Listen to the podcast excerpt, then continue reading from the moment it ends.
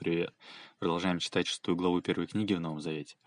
Остановились в прошлый раз на месте, где Иисус предлагает молиться молитвой «Отче наш». Помню, как я впервые услышал ее, когда был в детском садике. Я, например, всю жизнь так и не знал, что это молитва, которую предложил сам Иисус. А он предложил ее как вариант простой, искренней и глубокой молитвы. И мы разобрались в прошлый раз, что он говорит, когда молишься, не будь как лицемеры, которые молятся на показ. А молясь, не говорите лишнего. То есть не пустословьте, не надо читать молитву как скороговорку для галочки. Это должно иметь духовное таинство. И мы разобрались до того места, до вот этого места «Хлеб наш насущный, дай нам на сей день». И дальше 12 стих. «И прости нам долги наши, как и мы прощаем должникам нашим». И выглядит, будто тот, кто молится, уже простил тех, кто ему должен денег, например, да? А если не простил, то как ему это говорить? И о таких ли долгах идет речь? Ведь человек говорит «Богу, Прости нам долги наши. Очевидно, что речь не про деньги. Давай посмотрим долги э, в Яндексе. До, долги это. Долг.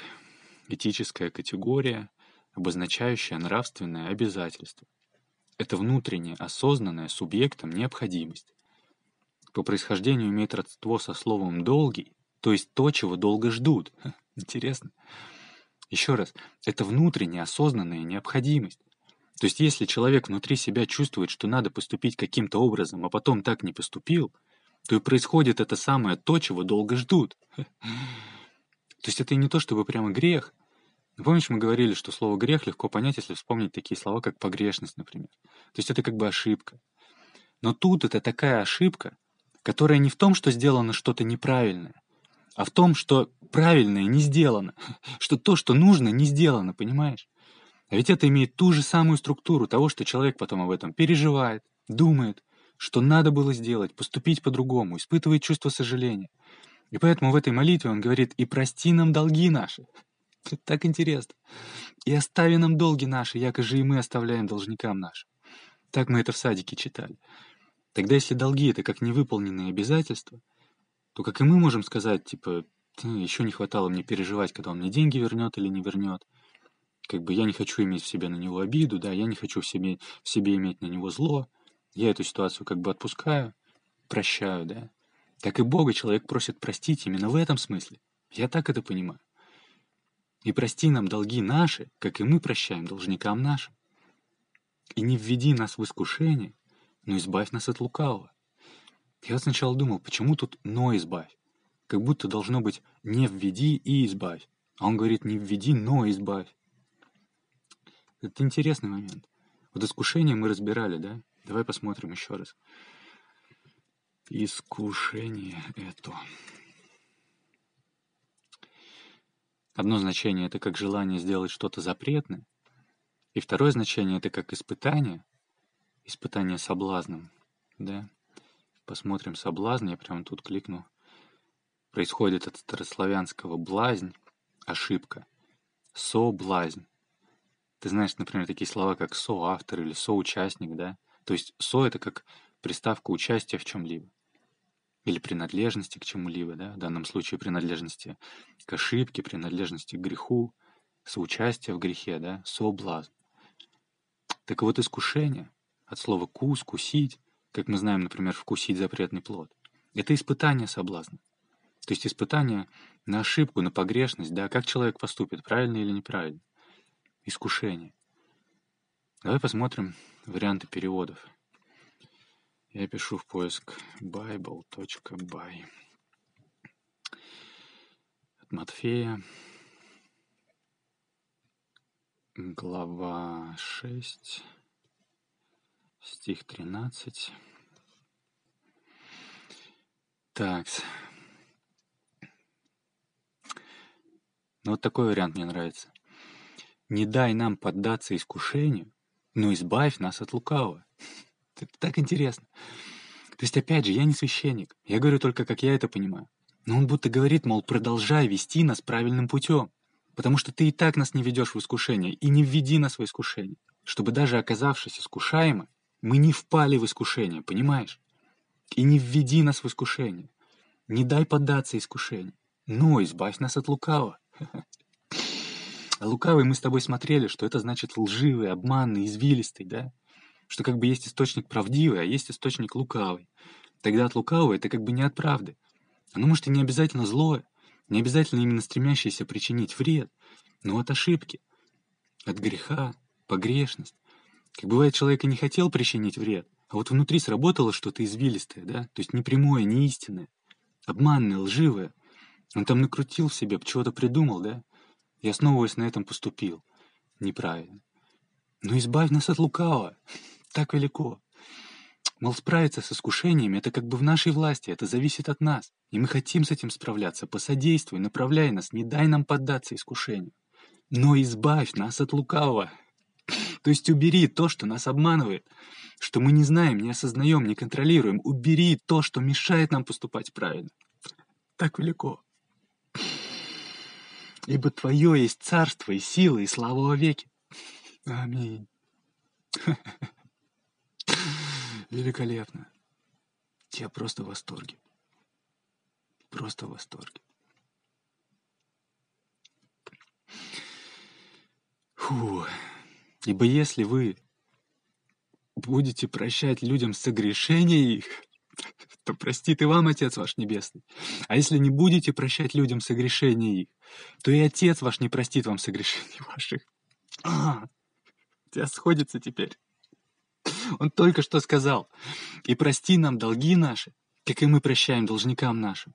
И тут же объясняет, ибо если вы будете прощать людям согрешения их, то простит и вам Отец ваш Небесный. Значит, действительно долги — это не про деньги. И это не то чтобы прям грехи, согрешения, какие-то оплошности. Тут, может, человек показался тебе груб, там, может быть, человек не, не почувствовал, что тебя проигнорировал, и там стало как-то неприятно, да, обидно. То, может быть, человек, пока ему что-то надо было, общался хорошо, а потом стал общаться небрежно. И это тоже как-то задевает, оскорбляет и как-то зависает. Да мало ли всего такого. Но это же все именно и есть. Это же все именно и есть, что долги. То, чего долго ждут. Потому что эти ситуации зависают незавершенными. Они висят в воздухе, как вопрос без ответа. А Иисус говорит, молитесь же так. И прости нам долги наши, как и мы прощаем должникам нашим.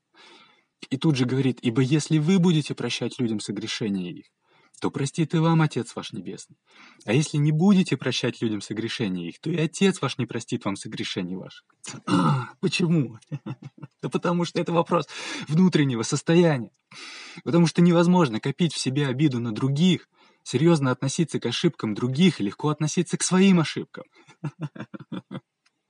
Невозможно легко их отпускать и не зацикливаться. Ведь если человек сильно акцентирует внимание на чужих недостатках, как он сможет легко перенести свои недостатки? Да никак. Он их точно так же будет жевать, как жвачку, и просто себя сгнобит. Поэтому и в молитве он говорит в первую очередь «И прости нам долги наши». То есть помоги мне отпустить от себя переживания насчет этой ситуации, что я где-то ошибся, где-то что-то не так сделал. Или не сделал то, что должен был сделать, понимаешь? Прости нам долги наши, потому что я хочу в следующий раз сделать по-другому. Я не хочу мусолить ошибку, которую уже не изменить. Я хочу в следующий раз быть способным сделать лучше. И тогда человек, который видит, что и он тоже человек, знаешь, он хороший, но не всегда все получается идеально. Тогда он и к другим людям относится с пониманием. Так или нет? А если он к другим относится слишком жестко, если он ненавидит всех и вся за то, какие вокруг идиоты, то он сам-то по отношению к ним как поступает? Он сам-то не идиот ли в этой ситуации? Так интересно. Ибо если вы будете прощать людям согрешения их, то простит и вам Отец ваш Небесный. А если не будете прощать людям согрешения их, то и Отец ваш не простит вам согрешений ваших. И дальше читаем. Также, когда поститесь, не будьте унылы, как лицемеры. Поститься ты уже знаешь, да? Что это от слова «пост». Например, у военных есть пост. И в это время человек не развлекается, не отвлекается. Он выполняет конкретную задачу. То есть пост — это когда для тебя дело важнее желаний. Когда понятно, что хочется и присесть, там, и ногу почесать, и в туалет сходить, и чаю попить. Но военный стоит и выполняет свое дело стойко. И в религии пост — это добровольное ограничение в пище, в развлечениях, в половой жизни. И в духовном смысле в этом есть некое таинство того, что человек как личность, как дух, берет власть над телом. И понятно, что о теле надо заботиться, его надо кормить, его надо одевать, его надо мыть, ему надо двигаться. Но если дух не имеет никаких стремлений, то тело предпочтет просто много есть, много лежать. И в итоге тогда уже оно начнет оказывать влияние на дух, потому что человек будет чувствовать себя вяло, что-то болит, сил никаких нет. Тут не нагнуться, там не пробежаться, понимаешь? Но ведь пост требует силы воли. Воздержание от чего-то требует силы воли. Это тоже своего рода испытание. И вот он говорит – когда поститесь, не будьте унылы, как лицемеры, ибо они принимают на себя мрачные лица, чтобы показаться постящимися. Истинно говорю вам, что они уже получают награду свою. Как интересно. Ты понимаешь теперь? Мы в пятой главе разобрались, да, что он говорил «любите врагов ваших, ибо если вы будете любить только любящих вас, то какая вам будет награда?» Мол, что это не должно быть морковка на морковку. Ты мне одну, и тогда я тебе одну. Я тебе добро, и теперь ты мне давай делай добро, понимаешь? Тогда как бы все, вы обменялись, обмен произошел, какая еще награда? И потом он говорил, смотрите, не творите милостыни вашей пред людьми с тем, чтобы они видели вас, иначе не будет вам награды от Отца вашего Небесного. И когда творишь милостыню, не труби перед собой, как делают лицемеры, чтобы прославляли их люди. Истинно говорю вам, они уже получают награду свою. Мол, если человек делает это для славы и получает славу, то обмен произошел. Или если человек делает это для денег и получает деньги, то обмен произошел. И тут он говорит также, когда поститесь, не будьте унылы, как лицемеры, ибо они принимают на себя мрачные лица, чтобы показаться постящимися. Он еще, помнишь, в пятой главе говорил, и когда молишься, не будь как лицемеры, которые любят молиться, чтобы показаться пред людьми, то есть на показ. И тут принимают на себя мрачные лица, чтобы показаться постящимися, чтобы показать, что они в посте. То есть они не просто делают это, чтобы получить результат, а они делают это на показ. Так по его виду могло бы быть и не видно, да? Но ведь тогда никто же не узнает, что он постится, понимаешь? Поэтому надо сделать грустное лицо, чтобы другие знали. Я прям представляю, как человек всем своим видом показывает. Вот, ох, я пощусь. Ох, оцените мои старания, посмотрите, как мне тяжело. И человек расстраивается, если он не получил внимания, да? Если он не получил какой-то положительной оценки. Может перестать это делать, потому что это никто не ценит, понимаешь? Но Иисус говорит, а ты, когда постишься, помажь голову твою и умой лицо твое, это я дальше читаю. Типа, не то чтобы нарядись как на праздник, это же внешне не видно. Но, мол, будь торжественен, что ли, собирайся как на торжество. Потому что масло это было дорогое удовольствие, им торговали, да? Хорошее масло могло храниться как драгоценность. Его использовали при богослужениях. И он говорит, они, лицемеры, принимают на себя мрачные лица, чтобы показаться людям постящимися. А ты, когда постишься, помажь голову твою и умой лицо твое, чтобы явиться постящимся не пред людьми, но пред Отцом твоим, который в тайне, то есть пред Богом. В тайне, кстати, слитно написано. То есть это не имеется в виду секрет, имеется в виду духовное таинство. Чтобы явиться постящимся пред Отцом твоим, который в тайне и Отец твой, видящий тайное, воздаст тебе явно. Как велико. И как я сказал, Иисус тут прямо говорит тебе, что в духовном смысле у тебя Отец Бог. Тогда ты есть кто? Ты это тело? Или ты это душа, и у тебя есть тело? И дальше читаем 19 стих. «Не собирайте себе сокровищ на земле, где моли ржа истребляют, и где воры подкапывают и крадут, но собирайте себе сокровища на небе, где ни моль, ни ржа не истребляют, и где воры не подкапывают и не крадут. Ибо где сокровище ваше, там будет и сердце ваше. Давай посмотрим, что такое ржа. Я пишу в поиск. Ржа это. А, ржавчина, что ли? Э, получается, разрушение металла? Видимо, так. Ржа истребляет. Ну ладно. А моль это та еще дрянь. Может пожирать весь урожай, знаешь, заводится, например, в зерне, а потом там уже не зерно, а труха, или у человека, может, хранилась какая-нибудь шерсть, и тоже, если моль пожрала, то от шерсти одна труха останется. И он говорит, не собирайте себе сокровищ на земле, где моль и ржа истребляют, и где воры подкапывают и крадут. Но собирайте себе сокровища на небе, где ни моль, ни ржа не истребляют, и где воры не подкапывают и не крадут. На небе мы с тобой обсуждали, что это не имеется в виду атмосферный слой и облака, да? Потому что воздух — это материя тоже. Самолеты летят, потому что опираются на воздух. Но это сравнение для духовного. Как на Земле у нас есть, например, стул, стол, шкаф. У них есть форма, у них есть вес, у них есть положение в пространстве, да, они где-то стоят. А в небе есть только воздух. Его не увидеть, не потрогать. Но все им наполнено, тело им дышит, он нам жизненно необходим. Но собирайте себе сокровища на небе. Другими словами, богатейте в духе. Богатейте в духе, понимаешь? Развивайтесь в духе. Становитесь лучше. Становитесь более способными. Как помнишь, мы читали в пятой главе в первой части. Он сказал, блаженные нищие духом, ибо их есть Царство Небесное. И я еще спросил, почему так? Должно же ведь быть наоборот. Мол, иногда мы можем говорить, да, что человек и без денег, но зато сильный духом, богатый духом, глубокий человек. Если было бы написано «блаженные нищие, богатые духом», то было бы понятно. Но Иисус говорит «блаженные нищие духом». Почему? И мы разобрались тогда, что если человек чем-то нищ, то он стремится это получить, так или нет? Если человек нищ деньгами, то он мечтает о богатстве. Если человек нищ едой, то он мечтает о еде. Потому что нищета — это крайняя нужда в чем-то. И он говорит, блаженны нищие духом. И тут он говорит, богатейте в духе. Не собирайте себе сокровищ на земле, но собирайте себе сокровища на небе. Ибо где сокровище ваше, там будет и сердце ваше. То есть то, что человек стремится получить, чего он стремится достичь, куда направлены его мысли, его желания, там как бы его жизнь. Ибо где сокровище ваше, там будет и сердце ваше.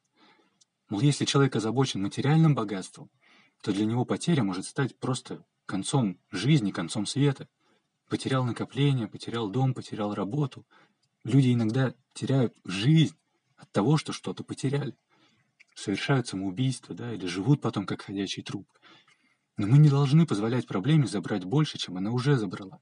Как он нам тут все время говорит, не теряй себя, не теряй способность создавать, потому что тогда ты создашь еще раз. Пусть тебя это не сломает, не испортит, понимаешь? Самое главное должно быть самым главным, и это не материально. Как говорится, самые важные в мире вещи — не вещи, понимаешь? И дальше 22 стих. Светильник для тела есть око. Итак, если око твое будет чисто, то все тело твое будет светло. Если же око твое будет худо, то все тело твое будет темно. Итак, если свет, который в тебе, тьма, то какова же тьма? Давай, наверное, тут сделаем перерыв. В следующий раз отсюда продолжим. Сохрани себя на стену, чтобы не потерять. Это канал «Разумная вера». И помните, что тьма не может поглотить свет, потому что тьма — это лишь отсутствие света. Соответственно, тьма не работает на то, чтобы поглотить вас, это не работает таким образом. Тьма работает только на то, чтобы вы сами в себе решили источник света приглушить. И, соответственно, со всей тьмой мира можно не бороться, а нужно лишь только не тухнуть. Бог любит вас.